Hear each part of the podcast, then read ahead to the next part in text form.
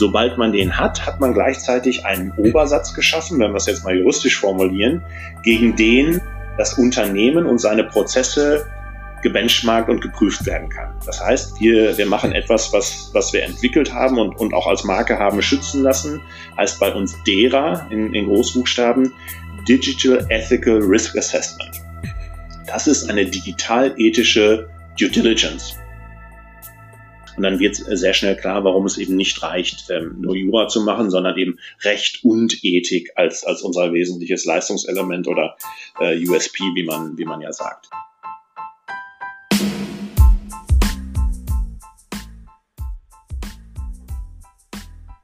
So, eine neue Folge des IT- und Rechts-Podcast und heute geht es mal wieder um disruptive Technologien, wer hätte es gedacht, aber auch um Recht und Ethik.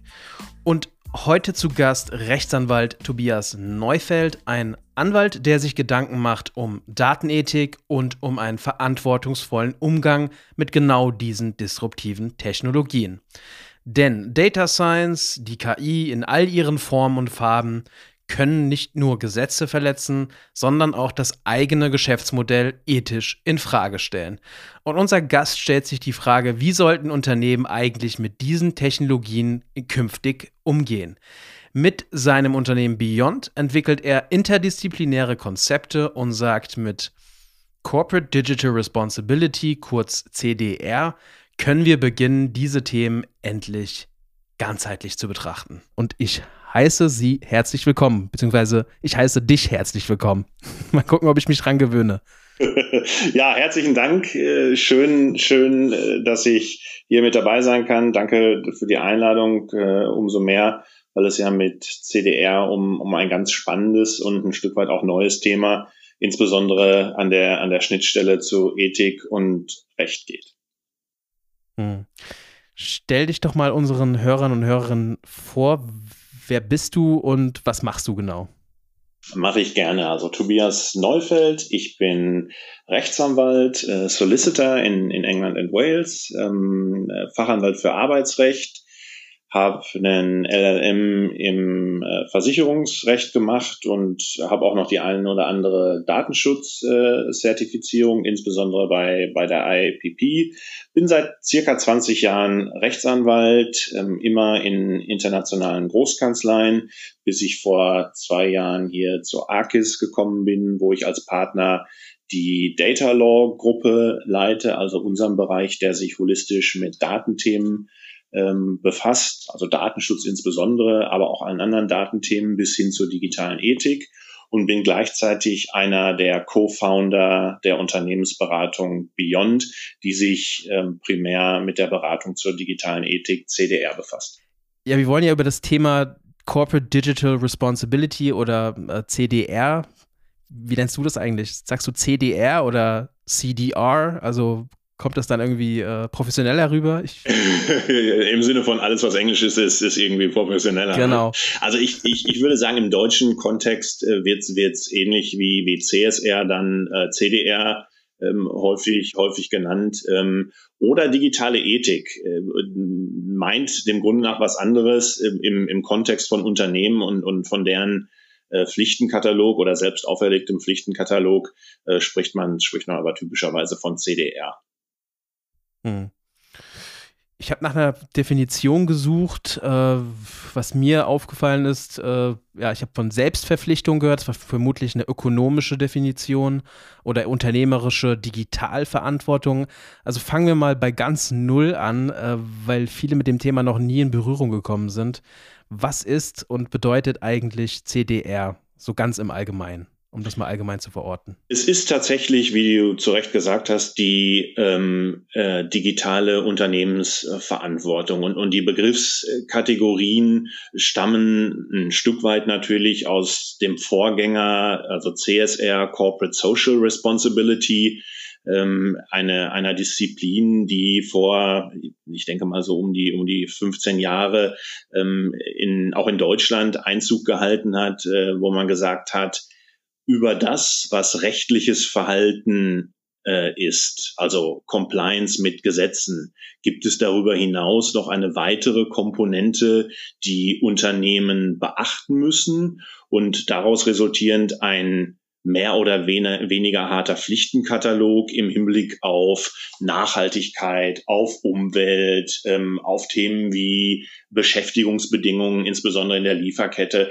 Also das, das als CD, äh, CSR. Und nun gibt es eben die Weiterentwicklung, weil viele Geschäftsmodelle vom Analogen ins Digitale gegangen sind, ähm, die Komponente Digitalität hinzuzunehmen. Das heißt, gibt es ein Verhalten von Unternehmen über die bloße Einhaltung von Vorschriften hinaus, was wir oder andere Stakeholder eines Unternehmens bewerten können. Und da sind wir tatsächlich bei der, bei der digitalen Ethik und damit der Verantwortung von Unternehmen gegenüber ihren Stakeholdern im Hinblick auf ihre digitalen Prozesse und, und äh, Angebote, also Services oder, oder auch Produkte.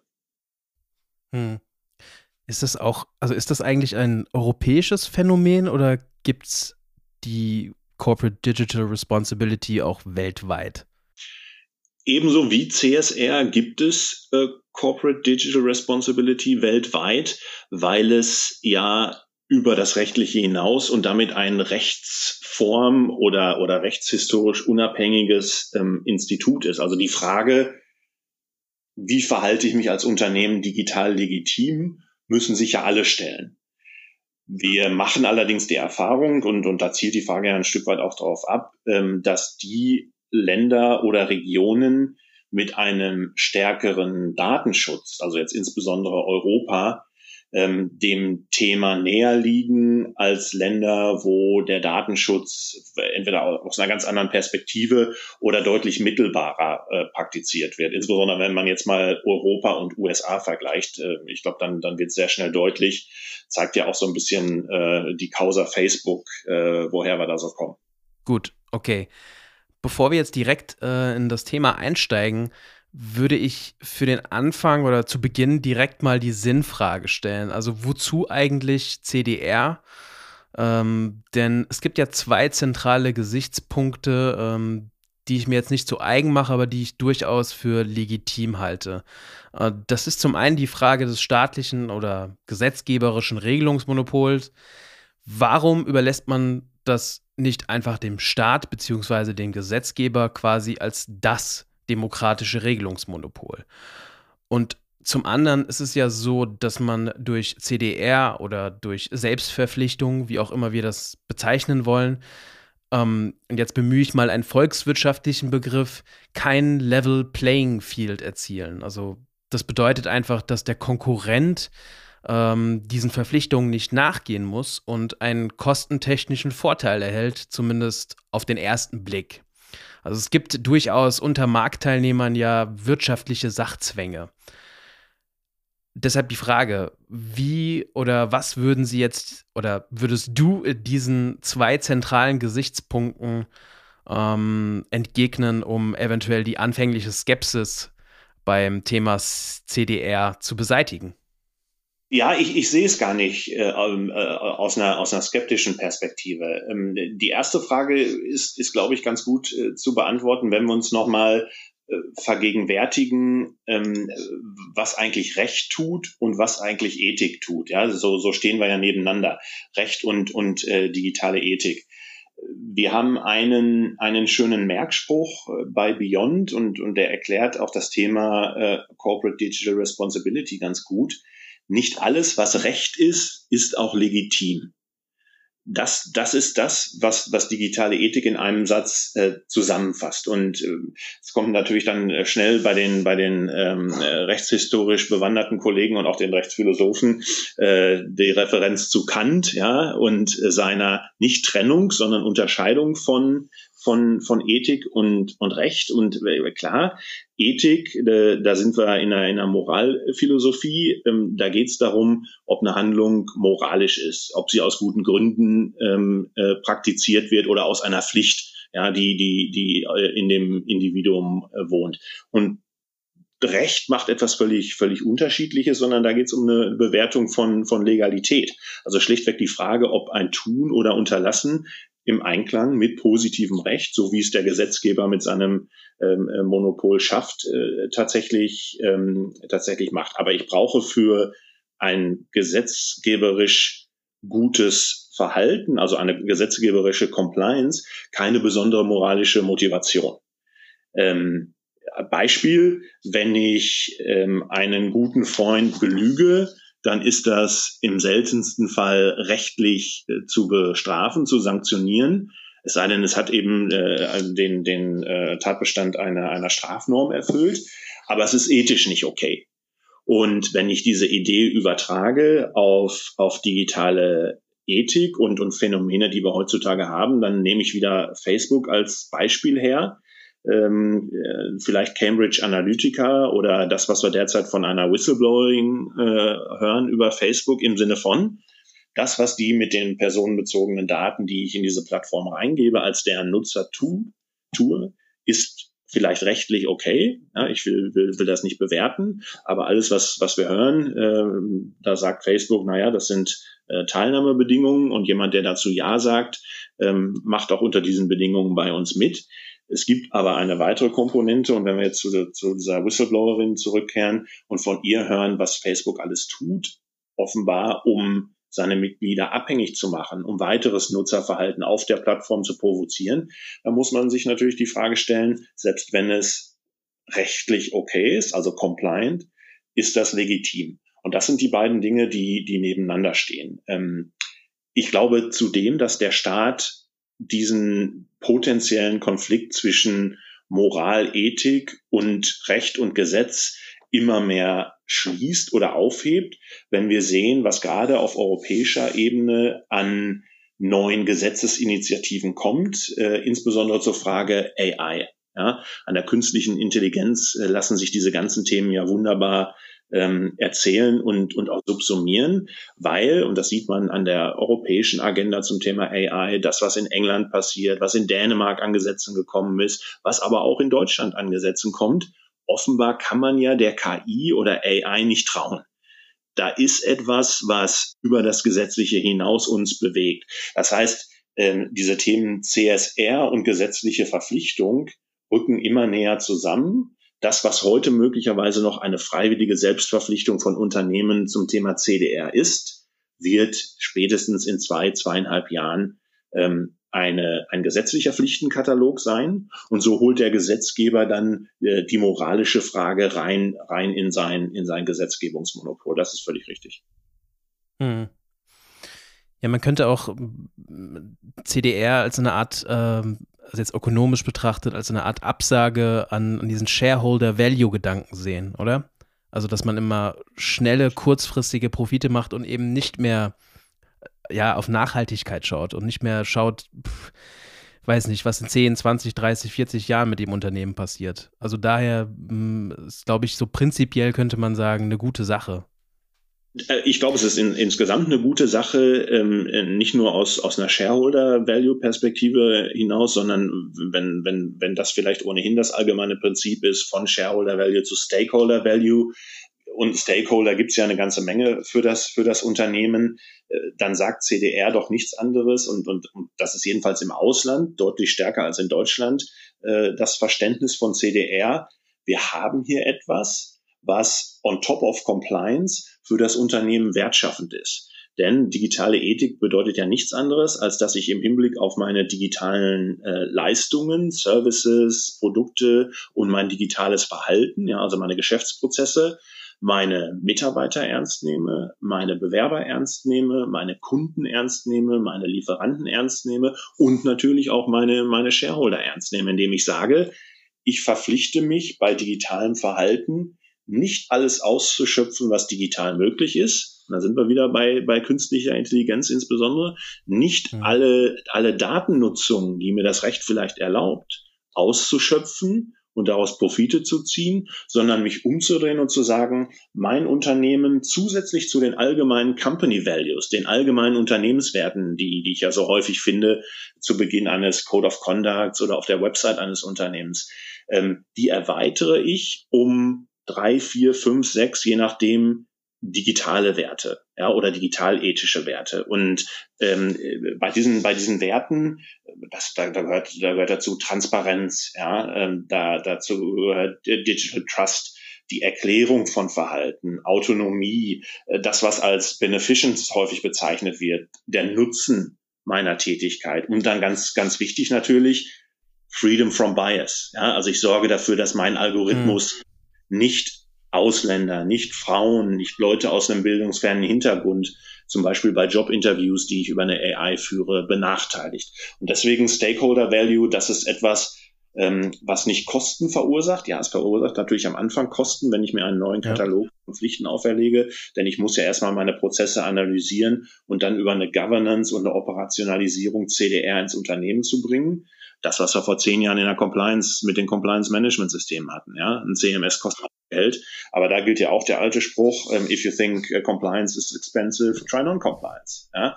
ähm, und ich glaube, da, da sind wir jetzt auch bei der digitalen Ethik. Leider, das, das muss man dazu sagen, ist in Deutschland häufig bei den Stakeholdern, die über diese Budgets entscheiden, CDR ja, nein, noch dieser Gedanke, ist es eine harte rechtliche Verpflichtung, also Hard Law, ja? Wenn nicht, warum muss ich das machen? Und da sind wir im Ausland, glaube ich, schon äh, vielfach einen Schritt weiter, wo die Unternehmen erkennen, Stakeholder Value äh, oder Value Contribution. Ähm, ich nehme das mit rein und das ähm, wird dann zumindest mittelfristig meinen Unternehmenswert auch erhöhen. Mhm. Okay. Ähm, gestatte mir in diesem Kontext noch eine Frage, eine rechtsphilosophische Frage.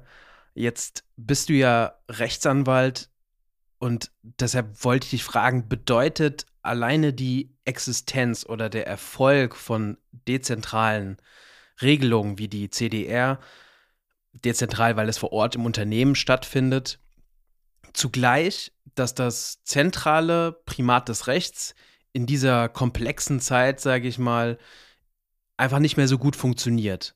Quasi unter dem Stichwort, dass das Recht der Technik ja immer hinterherhinkt.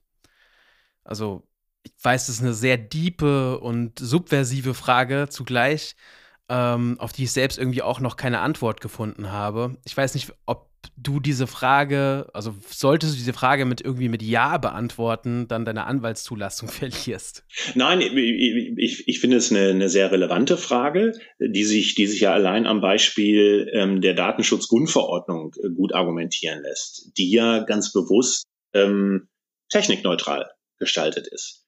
Und es gibt ja zwei Wege, äh, etwas, was mit Daten zu tun hat und damit eindeutig technisch natürlich ist, im Hinblick auf die Applikationen und die Nutzung der Daten in einer strukturierten Form, in Datenbanken, in Software, ja, in, in äh, ähm, Compliance oder Data Privacy as a Service, also all diese, diese Applikationen, wird die Datenschutzgrundverordnung treffgenauer sein, wenn sie ähm, der Technik versucht, Schritt zu halten, indem wir eben in der GDPR oder DSGVO, um, um den deutschen äh, Begriff zu benutzen, zum Beispiel zur KI ähm, Vorschriften haben. Und dann möglicherweise aber der technischen Entwicklung immer einen Schritt hinterher sind. Oder reicht es nicht, und, und das ist die Art und Weise, wie wir, wie ja Gesetze vielfach gestaltet sind, wenn wir eine technikneutrale DSGVO haben, die aber einen, einen gewissen Katalog von Vorschriften, Vorgaben äh, zur Einhaltung gegebenenfalls auch ethisch abgeleitet, ja, ähm, beinhaltet, wo wir aber eine zukünftige technische Entwicklung, die wir vielleicht heute noch gar nicht kennen, trotzdem subsumieren können, weil wir sagen, auch das ist Datenverarbeitung und Datenverarbeitung muss dann eben dem Anforderungskatalog der Datenschutzgrundverordnung genügen. Also will sagen, ich glaube, technikneutrale Gesetze funktionieren, A, und B, dann die weitere Frage, genügen diese Gesetze noch, um die komplexen Entwicklungen, die wir gesellschaftlich haben, abzubilden? Absolut. Ähm, nichtsdestotrotz wird der Gesetzgeber deutlich mhm. stärker auf der Hut sein um in einem iterativen Prozess immer wieder zu schauen, ob die Wirklichkeit noch zur Gesetzgebung passt. Ja, also wir können nicht, ich bin ja Arbeitsrechtler, habe ich gesagt, wir haben eine Betriebsverfassung, die also das Recht der, der Betriebsräte letztlich ähm, äh, regelt, die immer noch mit äh, mhm. Methoden der industriellen Revolution arbeitet, ja, und die überhaupt nicht Schritt hält mit dem, was, was an Digitalisierung so passiert. Das ist auch ein, ein, ein großer Kritikpunkt am Gesetzgeber.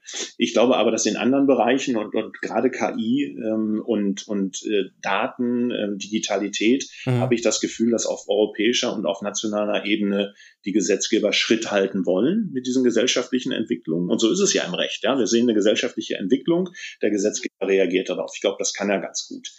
Wir sehen aber in, in, in den Dingen, die da heißen CSR oder eben jetzt CDR, dass es offenbar eine Phase gibt, in der eine gesellschaftliche Entwicklung schneller ist als die Rechtsetzung.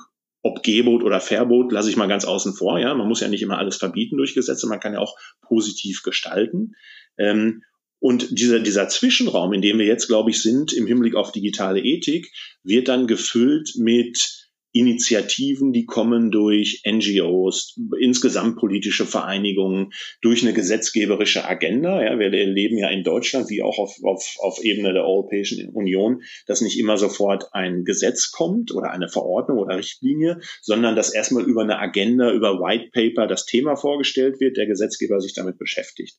Und in diesem Zeitraum sind wir gerade für, für CDR und deswegen erleben wir, Stichwort Selbstverpflichtung, dass große Unternehmen wie BMW, die Telekom und weitere äh, sind da zu nennen, ähm, einen Schritt mehr gegangen sind und gesagt haben, wir haben gesellschaftliche Verantwortung und wir wollen ja. unser digitales Handeln schon an, an dem messen, was wir jetzt in der Gesellschaft an Diskussionen erleben. Und das nichts anderes ist im Übrigen Compliance. Ja, Compliance ist ja nur eine, eine gesetzgeberische in Teilen und sonst über, über Prozesse ähm, gesteuerte Wahrnehmung und Kontrolle eines tatsächlichen Effekts, den wir im Handeln erleben. Ja? Ähm, und, und aus der Compliance sind wir dann irgendwann tatsächlich in den, in den Gesetzen ähm, und dann reagiert der Gesetzgeber. Und ähnlich ist es, ist es mit dem Thema CDR. Hm.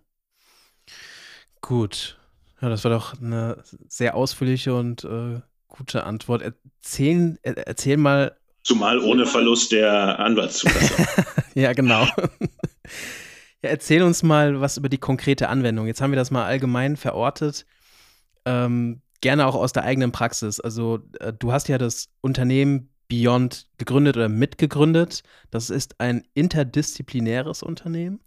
Äh, zuerst würde stelle ich mir die Frage, wie kam ein Rechtsanwalt zu einem interdisziplinären Unternehmen? Und was macht ihr also ganz allgemein? Ja, ähm, stelle ich gerne vor. Also äh, Beyond ist in der Tat eine, eine, eine Gründung, ähm, äh, stammend aus einem Joint Venture, was wir ähm, mit dem Institut iDigit der Universität Witten-Herdecke ähm, eingegangen sind ähm, und ganz bewusst eingegangen sind, weil uns schnell klar war, wenn man zu digitaler Ethik beraten will, dann kann man es nicht nur bei dem Rechtlichen belassen, haben wir eben schon drüber gesprochen, ja, Recht und Ethik im, im Kantschen Sinne, sondern ein, ein umfassendes Beratungsprodukt muss eben neben dem, dem rechtlichen und der juristischen Arbeitsweise und Methodik, insbesondere aus dem Datenschutz, ähm, die originär ethischen Elemente mit reinbringen. Ähm, das das äh, machen wir über das Institut. Äh, darüber hinaus haben wir über, über das Institut quasi die originäre Unternehmensberatung durch ähm, BWLer, VWLer dort, ähm, Prozessgestalter. Auch das ist ja etwas, was in Kanzleien nicht, nicht zwingend vorliegt, auch wenn wir ähm, immer mehr erleben, dass Kanzleien ihre, ihre Services versuchen zu erweitern. Wir haben das ganz bewusst in einem eigenen Unternehmen ähm, gemacht und ähm, ich glaube, Interdisziplinarität ist etwas, was zwar in der juristischen Ausbildung absolut zu kurz kommt, was aber im Hinblick auf ein Beratungsprodukt absolut essentiell ist. Ja, also äh, wenn, wenn unsere Kunden bei Beyond ähm, sich dem sich der Herausforderung digitale Ethik stellen, dann reicht es eben nicht, da ein paar Juristen hinzustellen, ähm, die äh, mit unserer Methodenlehre versuchen, das das Thema abzubilden, so wie wir das äh, etwa in der Compliance tun, sondern ähm, das ethische Thema muss insbesondere dort als, als Hauptteil unserer, unserer Dienstleistung vorangetrieben werden. Ähm, und, und ich, ich bezeichne vielleicht einfach mal operativ, wie, wie, so ein, wie so ein Projekt typischerweise funktioniert. Und dann wird sehr schnell klar, warum es eben nicht reicht, ähm, nur Jura zu machen, sondern eben Recht und Ethik als, als unser wesentliches Leistungselement oder äh, USP, wie man, wie man ja sagt. Ähm, ein Unternehmen möchte ähm, seiner digitalen Verantwortung gerecht werden und ähm, stellt fest, dass das etwas ist, was auch die, die Stakeholder interessiert, beauftragt also Beyond. Ähm, wir setzen uns dann mit, mit dem Unternehmen hin und definieren zunächst einmal im ersten Schritt von dreien, was ist eigentlich der digital-ethische Wertekatalog, ähm, den wir zugrunde legen wollen und gegen den alles gemessen werden soll. Ja, insoweit ist das Unternehmen erstmal frei, äh, seinen, seinen Weg zu bestimmen. Es gibt circa empirisch belegt 20 digital-ethische Werte, die, die, ähm, ähm, die benutzt werden für diese Zwecke. Äh, ich, ich, ich sagte es eben schon, äh, Transparenz ist, ist einer der, der, der wichtigsten, Freedom from Bias, Informed Consent, also das, was wir aus dem Datenschutz auch kennen, ja, ähm, wenn ich in etwas einwillige, muss ich vorher dazu ähm, informiert worden sein. Ähm, diese Werte legt man sich zugrunde, vier, fünf oder auch mehr, ja, wie, wie viel man schafft und schafft damit quasi eine ein Grundgesetz für das Unternehmen im digitalethischen Sinne. Wir, wir, wir nennen das Code of Digital Ethics. Sobald man den hat, hat man gleichzeitig einen Obersatz geschaffen, wenn wir es jetzt mal juristisch formulieren, gegen den das Unternehmen und seine Prozesse gebenchmarkt und geprüft werden kann. Das heißt, wir, wir machen etwas, was, was wir entwickelt haben und, und auch als Marke haben schützen lassen, heißt bei uns DERA in, in Großbuchstaben, Digital Ethical Risk Assessment. Das ist eine digital-ethische Due Diligence, wenn wir es mal im, im M&A-Slang ähm, bezeichnen. Wir gehen in, in das Unternehmen, lassen uns dort die Prozesse zeigen, vielfach, und dann greifen wir natürlich wieder auf das zurück, was wir als Datenschützer beispielsweise gelernt haben, ja, ein Data Mapping, Data Flows. Geschäftsprozesse sind ja häufig aus datenschutzrechtlicher Perspektive schon abgebildet und zum Teil auch bewertet im Hinblick auf datenschutzrechtliche Risiken. Wir können dieselben Informationen nehmen, um Geschäftsprozesse gegen unsere vier, fünf Werte zu überprüfen. Dann kommt am Ende ein, ein Risikobericht heraus, der dem Stakeholder oder dem Unternehmen ähm, äh, hilft zu beurteilen, welche Prozesse eben im Hinblick auf diese, diese digitalethischen Risiken geändert werden müssen, wie diese Risiken mitigiert werden können. Und das ist letztlich ein iterativer Prozess. Ja? Ähm, aus, wiederum im Datenschutz kennen wir es als Datenschutzfolgenabschätzung. Auch das ist ein iterativer Prozess, wo ich quasi laufend durch mein Unternehmen gehe und schaue, habe ich Datenschutzrisiken? Das geht im Digitalen ganz genauso. Und wenn ich diesen zweiten Schritt beendet habe, und den kann ich in unterschiedlichen Prüfungstiefen natürlich fahren, gehe ich zum dritten Schritt. Was ist eigentlich die Governance? Ja, wie, wie finalisiere ich die Operationalisierung der digitalen Ethik? Es soll ja nicht bei diesem ähm, Wertekatalog bleiben, den ich auf die Website packe und dann passiert nichts, sondern ich will, dass das Unternehmen danach arbeitet. Das heißt, ich brauche eine Verankerung dieser digital-ethischen Prinzipien und äh, risikomitigierenden Faktoren in allen Geschäftsprozessen. Ähm, auch da kommt etwas rein, was wir, was wir beispielsweise aus dem Datenschutz kennen, äh, Privacy by Design und Default. Ja? Mhm. Das geht auch mit digitaler Ethik, also Digital Ethics by Design und Default. Jeder Geschäftsprozess, jede, jede Produktentwicklung wird so aufgesetzt, dass direkt am Anfang die Frage der digitalen Ethik mit eingeschliffen wird. Das heißt, ich, ich schaffe schon gar kein Produkt, was digital-ethischen Werten, wie ich sie für mich als bindend akzeptiert habe, widerspricht. Und äh, ein weiterer Punkt dieser Governance ist häufig ein Gremium zu schaffen, was eine gewisse Aufsicht ähm, ausübt über das digital-ethische Doing des Unternehmens. Und das kann eben ein digital-ethisches Board sein auf, auf Höhe des Aufsichtsrates oder ein zusätzliches als Beirat oder indem ich zumindest eine Kon Kontrollfunktion schaffe, ähnlich der des Datenschutzbeauftragten. Also du merkst viel Rückgriff des Juristen auf Methoden und Begriffe, die wir schon kennen, was die Sache fürs Unternehmen natürlich auch unheimlich effizient macht. Und das verbinde ich dann eben mit dem ethischen Know-how, ähm, das, das wir im, in Beyond haben. Kommen wir nochmal zurück auf dieses ethische Know-how. Also was sind dann denn diese, also deine wesentlichen Informationsquellen? Also das Gesetz als de facto Standard ist, ist klar, ne? also jetzt in dem Fall vielleicht die DSGVO. Ähm, und es wird ja auch sehr oft über digitale Ethik gesprochen. Das hast du jetzt auch erwähnt. Äh, wo schlägst du nach? Also, keine Ahnung, bist du dann in der Kontinentalphilosophie, schlägst du dann, keine Ahnung, bei, du hast jetzt Kant erwähnt, äh, Gott, was hat Kant geschrieben? Mhm. Die Kritik der reinen Vernunft oder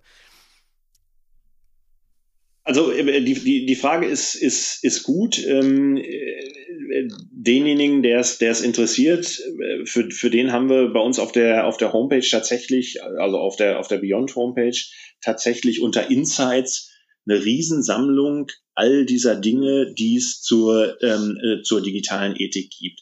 Natürlich startet das ähm, bei, wenn wir jetzt äh, auf die Ethik mal kommen, äh, bei, bei Moralphilosophie, ähm, der Ableitung daraus, was ist eigentlich ähm, richtiges und gutes Tun übersetzt aufs Digitale. Ja.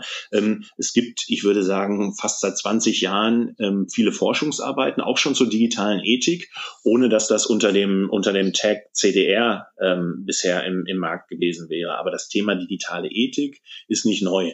Ähm, folgt so ein bisschen natürlich auch der, der wirtschaftlichen Entwicklung. Wenn man sich die Marktkapitalisierung von Unternehmen vor 20 Jahren und heute anschaut, dann hat man ja die totale Verschiebung, dass plötzlich nur noch die Digitalen oben sind, Tesla und Co., ja, also Datenunternehmen, äh, so das Thema plötzlich einfach anders virulent ist als, als damals.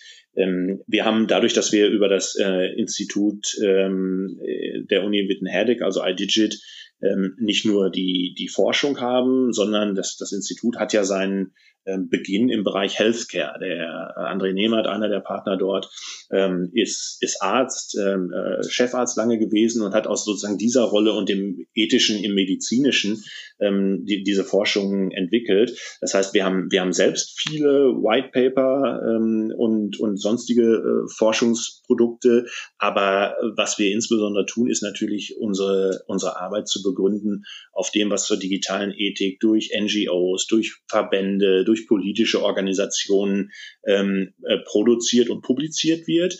Und die werten wir natürlich im, im Hinblick auf äh, Ableitung CDR äh, aus. Auch da, ich habe ja gesagt, ich bin Arbeitsrechtler ähm, und die Beispiele im, im, im Bereich äh, Human Resources, HR, sind mannigfaltig und, und auch natürlich die Veröffentlichungen dazu. Ähm, man hat irgendwann gemerkt, dass ähm, AI wunderbar einsetzbar ist, um große Datenmengen auch im Hinblick auf HR-Daten ähm, äh, zu analysieren und daraus Ableitungen zu treffen. Ähm, man hat gemerkt, dass es Applikationen gibt, die ähm, durch zum Beispiel äh, bot-gesteuerte Jobinterviews, ja, so wie wir jetzt hier ähm, miteinander über Zoom sprechen, kann man natürlich auch Interviews führen. Ein Chatbot führt durch einen Katalog von Fragen. Die Kamera zieht aus deinem Gesicht ähm, bestimmte Punkte heraus, ähm, analysiert deine Stimme und daraus fügt ein Algorithmus später für mich als Unternehmen eine Top-10-Liste der geeignetsten Bewerber für den Job eines Vertriebsmitarbeiters. Ja, habe die AI vorher so gefüttert auf Vertrieb. Ähm, äh, der, der, der, äh, die KI liest das aus und gibt mir ein Ergebnis und ich kann dann entscheiden. Da hat man früh gesagt, kann das so sein? Ist das selbst wenn es rechtens ist, kann ja mit, mit Einwilligung des, äh, des Bewerbers so gemacht werden. Ob die dann DSGVO äh, gemäß oder widrig ist, Stichwort Freiwilligkeit, mhm. ja, in einem Jobinterview können wir darüber sprechen. Aber man unterstellt, sie wäre rechtmäßig. Wäre das auch legitim, das so zu tun? Oder ähm, muss ich nicht nur eine Letztentscheidung des Menschen haben, die ich ja auch schon datenschutzrechtlich brauche, sondern vielleicht auch eine Transparenz des Algorithmus. Ja, wir haben ja dann irgendwann gelernt, dass wenn, äh, wie bei dir im Hintergrund, äh, Bücher äh, stehen, dass dann der Bewerber von der KI ähm, als deutlich lebhafter ähm, eingewertet wird. Ja? Ähm, heißt also Transparenz und, und, und dieser berühmte Bias im, im Algorithmus wurde in HR ein, ein, ein Thema und dann hat man ähm, ethische Rahmenlinien versucht zu definieren. Ja? Es gibt ein HR-Ethik-Board. Das heißt also, jeder Industriezweig entwickelt, entwickelt einen eigenen Katalog von Ideen, die für CDR relevant sind. Ähm, und während das heute noch Empfehlungen sind, wird es übermorgen oder überübermorgen Gesetz sein. Aber all dies ziehen wir tatsächlich zusammen. Also alles, was publiziert wird, äh, die ganzen wissenschaftlichen Ableitungen zur, zur Ethik, digitalen Ethik. Und das ist dann die Basis auch natürlich beispielsweise für die, für die äh, Definition des Code of Digital Ethics, den wir, den wir mit Unternehmen äh, dann vereinbaren. Hm.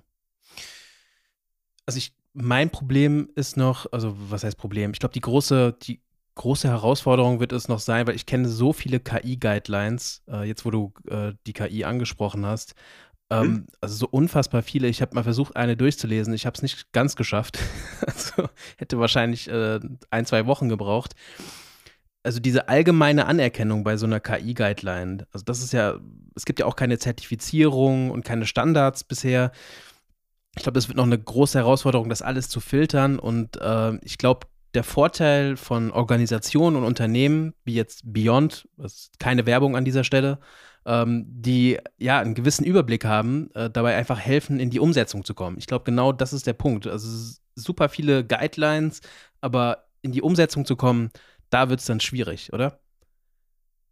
Ist, ist absolut so. Also ähm, ich glaube, was die theoretischen Grundlagen betrifft von CDR oder von digitaler Ethik, ich glaube, das ist alles schnell erles- und erlernbar. Die Operationalisierung ist tatsächlich das, das Thema. Würde ich auch sagen, dass es, dass es Beyond äh, auf Basis der Projekte, die wir, die wir schon durchgeführt haben mit Konzernen und großen Unternehmen, ähm, sehr, sehr besonders macht, weil man eben solche ähm, Projekte mal durchgeführt haben muss, um zu sehen, wo sind denn die Schwierigkeiten. Ja? Äh, insbesondere muss ich ja überwinden einer eine, eine, ein gefühltes Hindernis, was, was vielfach kommt, und wir kennen es aus der Compliance und, und, und dem Datenschutz. Datenschutz und Compliance versus Innovation, Geschwindigkeit, Gewinn. Ja, das, das ist ja häufig noch so eine, so eine Perzeption, dass man sagt, Compliance kostet Geld, ähm, Datenschutz Compliance kostet Geld, äh, Data Privacy by Design, da muss ich ja frühzeitig in einem Prozess den die Datenschützer mit dazu holen. Das verlangsamt ja alles, das Unternehmen wird nicht besser, sondern schlechter. Ähm, und das, glaube ich, muss ich, muss ich überwinden und, und klar machen, dass eben digitale Ethik und das Ernstnehmen der Stakeholder. Ja. Man hört ja mhm. häufig bei digitaler Ethik auch den Begriff von Vertrauen oder Trust, dass ich meine Kunden ernst nehme, meine Mitarbeiter ernst nehme. Das ist wieder das Facebook-Beispiel. Wenn ich Facebook bin und sage, mit den Daten mache ich das, das und das und unsere Algorithmen sorgen für das, das und das. Ich will keine Betriebsgeheimnisse sollen hier verraten werden, aber ich kann doch auch als Social Media Plattform meinen Beteiligten, meinen Members ähm, ein, ein Vertrauen entgegenbringen. Und dazu muss ich Transparenz schaffen. Und dann sind wir wieder bei zwei wesentlichen digital-ethischen Werten. Ich will noch eine Sache dazu sagen, ähm, wo du sagst, Aufbereitung von Informationen.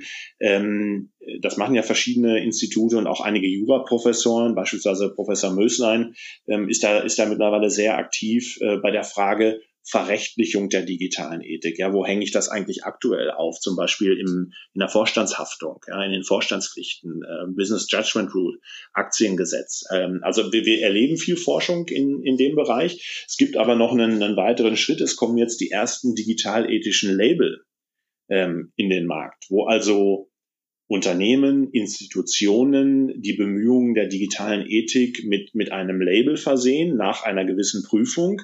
Und damit gehen die Unternehmen äh, natürlich auch raus und, und können sich differenzieren von anderen Unternehmen, die in der digitalen Ethik noch nichts gemacht haben. Ja. Kennen wir aus dem Bereich ESG, der ja mittlerweile auch floriert, mhm. äh, wo es, wo es ESG-Label gibt. Die müssen nicht immer zutreffen und Unternehmen können auch dagegen vorgehen. Ja. Also wenn ich einen wenn ich ein ESG-Label bekomme, was mir mangelhafte ähm, mangelhafte Tätigkeiten in diesem Bereich ähm, versucht nachzuweisen, ohne dass vielleicht die Untersuchung dieses Instituts oder Unternehmens gut gewesen ist, dann kann ich da, kann und sollte ich dagegen vorgehen. Was aber diese Label tun, ist tatsächlich ein Stück weit zu indizieren, macht jemand was in, in, äh, in diesem Bereich, im Bereich CDR. Ähm, auch da findet sich im Übrigen auf der, auf der Beyond-Seite eine schöne Übersicht der Label, die es bisher so gibt, äh, was die tun und, und wie die Dinge bewerten. Hm. Ja, ich glaube, ja doch, du hast das Thema KI-Transparenz nochmal angesprochen. Äh, ich habe mir jetzt noch letztens mal klar gemacht, was ist, wenn ich eigentlich Geschäftsführer eines Unternehmens wäre und ich mir den Kopf setze, ähm, ich möchte jetzt hier ähm, ja, KI-Transparenz herstellen und sagen wir mal, ich habe einen juristischen Background und bin nicht besonders IT-affin, äh, dann stelle ich mir das relativ schwer vor bei äh, so vielen Silos in einem Unternehmen und äh, ja, Datentransparenz ist auch nochmal so ein Thema, ne? bevor man an KI-Transparenz denkt. Also da ist der, ähm, ja, der Beratungsbedarf, ich glaube, der wird, kann ich mir gut vorstellen, enorm sein in Zukunft. Das glaube ich auch und, und, und deswegen glaube ich aber zudem, dass eben interdisziplinäre äh, Teams und, und Unternehmen ja. da gefragt sind. Ähm, ähm, ich habe selbst einen, einen, einen Lehrauftrag ähm, an der Rechtswissenschaftlichen Fakultät der Uni Münster und versuche da eben auch solche Themen, ähm, äh, moderne Themen, Interdisziplinarität ein, ein Stück weit mit reinzubringen, weil ich glaube, dass die juristische Ausbildung, wie sie jetzt strukturiert ist, die ja immer noch letztlich eine staatliche Eingangsprüfung ist für den Richterberuf und, mhm. und, und nicht tatsächlich eine, eine juristische Ausbildung mit, mit Fähigkeiten und Kenntnissen, wie wir sie in der Praxis, und ich sage noch nicht mal in der, in der, in der, in der Rechtsanwaltschaft, sondern in der, in der Praxis ähm, der Juristerei in einem Rechtsmarkt, der plötzlich viel mehr Spieler hat, mit Legal Tech Unternehmen, mit ähm, Beratungsunternehmen, die von außen kommen, ja, ähm, die, die alle um das, um das Thema Recht gehen, äh, die da gefragt sind. Und ähm, so ist es auch hier im, im Bereich der, der digitalen Ethik, ja, ohne, ohne echte Unternehmensberater, die ähm, ein ganz anderes Wissen haben über die Funktionalitäten, ja, die genau dieses Problem lösen können.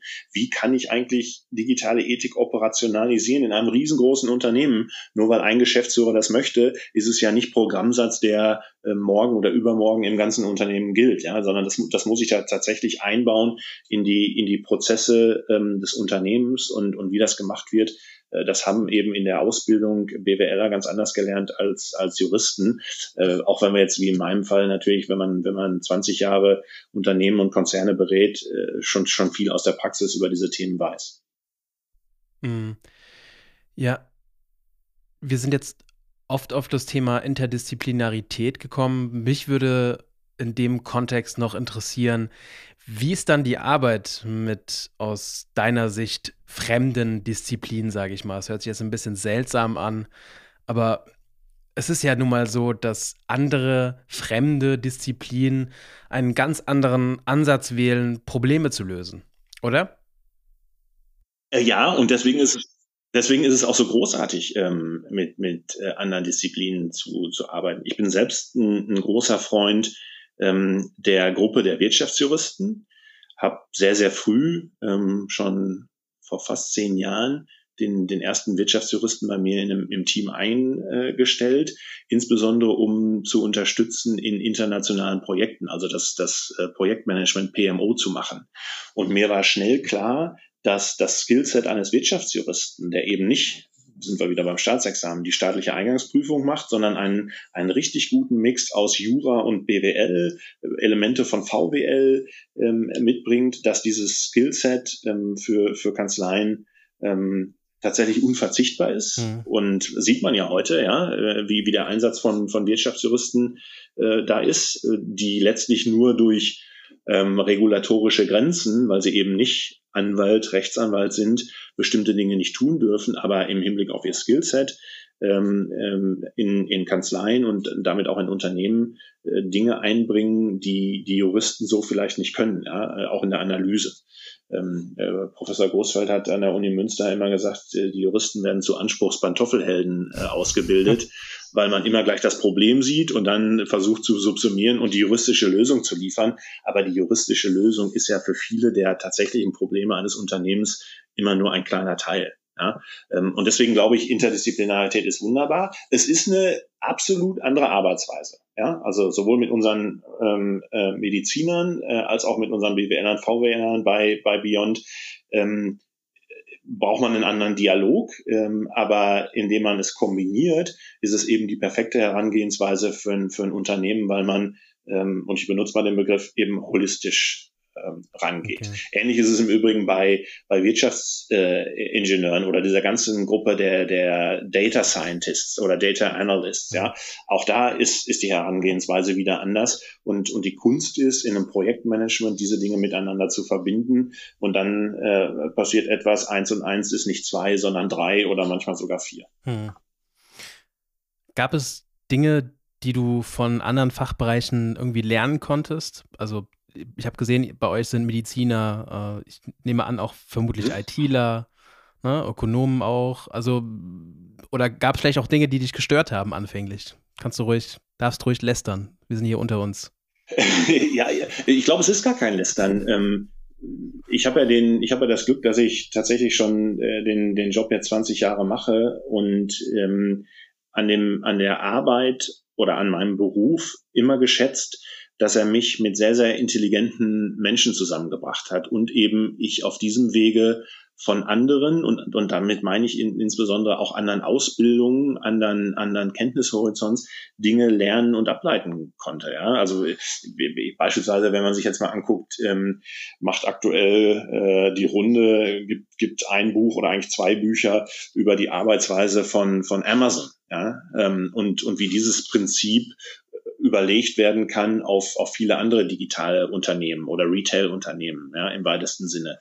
Ähm, das ist etwas, was man in der Juristerei nicht lernt, ja, die, die, den, den Kunden in den Mittelpunkt zu stellen und ihn dann digital abzuholen. Ähm, das sind Dinge, die man eben aus anderen Disziplinen äh, nur lernt. Und im Datenschutz beispielsweise, ähm, also äh, bei jedem Projekt würde ich sagen, lernen wir von den IT- und IT-Security-Fachleuten mhm. in den großen Projekten, die sich eben um technische, organisatorische Maßnahmen kümmern, all diese Themen. Das ist ja, ja, steht in, in der DSGVO drin, äh, Toms, ja. Aber äh, zeig mir mal einen Juristen, der ernsthaft die, die technische Seite der Toms untersuchen kann, gegen ähm, Normungen benchmarken kann und das verstehen kann. Ja? Ähm, und ich glaube, das ist eine große Kunst für, für uns Juristen, sich so viel Schnittstellenwissen anzueignen, dass man als Übersetzer fungieren kann ja, und, und die, die, den Input anderer Disziplinen hinzuziehen kann. Ähm, Legal Design beispielsweise ja, ist ja auch nichts, was, was uns Juristen in die Wiege gelegt wird. Einfach mal mit einem anderen Verständnis an die Themen heranzugehen. Oder ich bin großer äh, Kanzlei-Strategiefreund auch, auch Strategie muss man gelernt haben, mhm. ja, zu sagen, wie mache ich das eigentlich? Wie geht eine SWOT-Analyse? Und wie leite ich aus der SWOT-Analyse ab, was meine Strategie ist und die Execution dieser Strategie? Welche Budgets benötige ich, um die Strategie zu erfüllen? Welche anderen Mittel? Wie wirkt das auf die Kunden? Was ist mein Markt? Ja, also all das sind, sind Dinge, wenn man ein bisschen neugierig ist, ähm, möchte man sich die ohnehin aneignen, gerade als Jurist finde ich. Und äh, wenn man jetzt eben so lange als Unternehmensberater im besten Sinne, ja, auch wenn, wenn Rechtsanwalt unterwegs ist, äh, dann lernt man diese Dinge einfach dazu und, und versucht sich da up to date zu halten. Mhm. Also zum Abschluss würde mich noch und ich glaube auch viele unserer Hörer und Hörerinnen interessieren, wie bilde ich mich im Bereich CDR oder allgemein im Bereich Interdisziplinarität überhaupt weiter? Also es gibt auch kaum Literatur zu ähm, Corporate Digital Responsibility. Oder bist du eher der Meinung, ein Jurist soll doch bitte erstmal sein äh, Staatsexamen schreiben, beziehungsweise sein Judiz schärfen und der Techie soll erstmal programmieren lernen und im Nachgang kann man dann immer noch über den Tellerrand hinausblicken?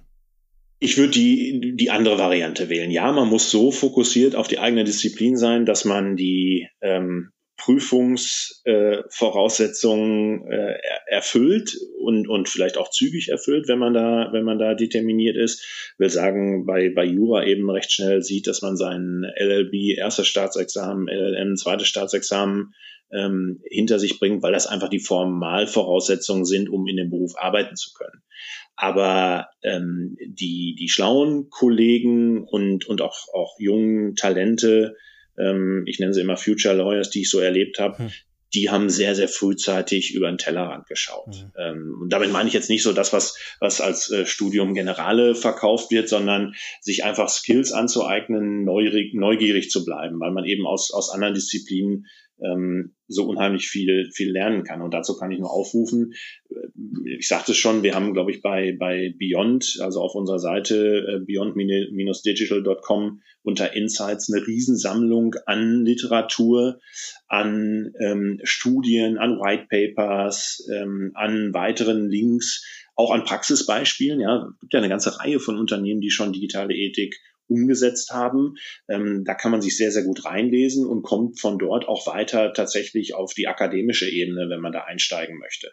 Ähm, wir sehen ein Rieseninteresse bei ähm, jungen Talenten, ähm, auch in der juristischen Ausbildung, äh, digitale Ethik äh, tatsächlich schon mit, mit aufzunehmen, ähm, Masterarbeiten oder Doktorarbeiten in dem Bereich zu schreiben. Ein, ein früher wissenschaftlicher Mitarbeiter von uns äh, veröffentlicht einen Blog äh, zu, dem, zu dem Thema mittlerweile. Also da, da tut sich was und das Interesse ist groß. Und das sehe ich so ein bisschen an, als Bestätigung, dass digitale Ethik und digitales Vertrauen tatsächlich Werte sind, die gesellschaftlich immer weiter nach vorne kommen. Und dann geht es natürlich um die Frage, man muss es, man muss es mal, wenn man sich angelesen hat, auch erleben und in Projekten mitmachen. Und das geht eben über, über Praktika, ob das jetzt hier bei, bei uns ist, bei Beyond oder bei anderen großen Organisationen, äh, die, die das Thema äh, anbieten. Mhm. Okay. Ja, das ist doch ein wunderbarer Schluss. Ähm, ja, ich denke auch als Jurist sollte man nicht zu sehr in seinem eigenen Saft schmoren. Und ich würde sagen, ähm, das war doch ein ja, sehr ausführlicher Einblick in die CDR-Welt. Ähm, ja, vielen Dank für dein interdisziplinäres Wissen, an dem wir hier äh, quasi teilhaben durften. Ähm, sehr spannendes Projekt, sehr spannendes Unternehmen. Und alle weitere Informationen werdet ihr dann auch noch in den Show Notes finden. Und ich würde sagen, das war wieder eine weitere Folge des IT- und Rechts-Podcasts. Ein Podcast rund um die Themen IT, Recht und digitaler Wirtschaft. Vergessen Sie nicht im Kleinen das Große zu sehen. Und ich sage an dieser Stelle wieder Tschüss, ciao, auf Wiedersehen und bis zum nächsten Mal. Tschüss, Herr Neufeld. Herzlichen Dank.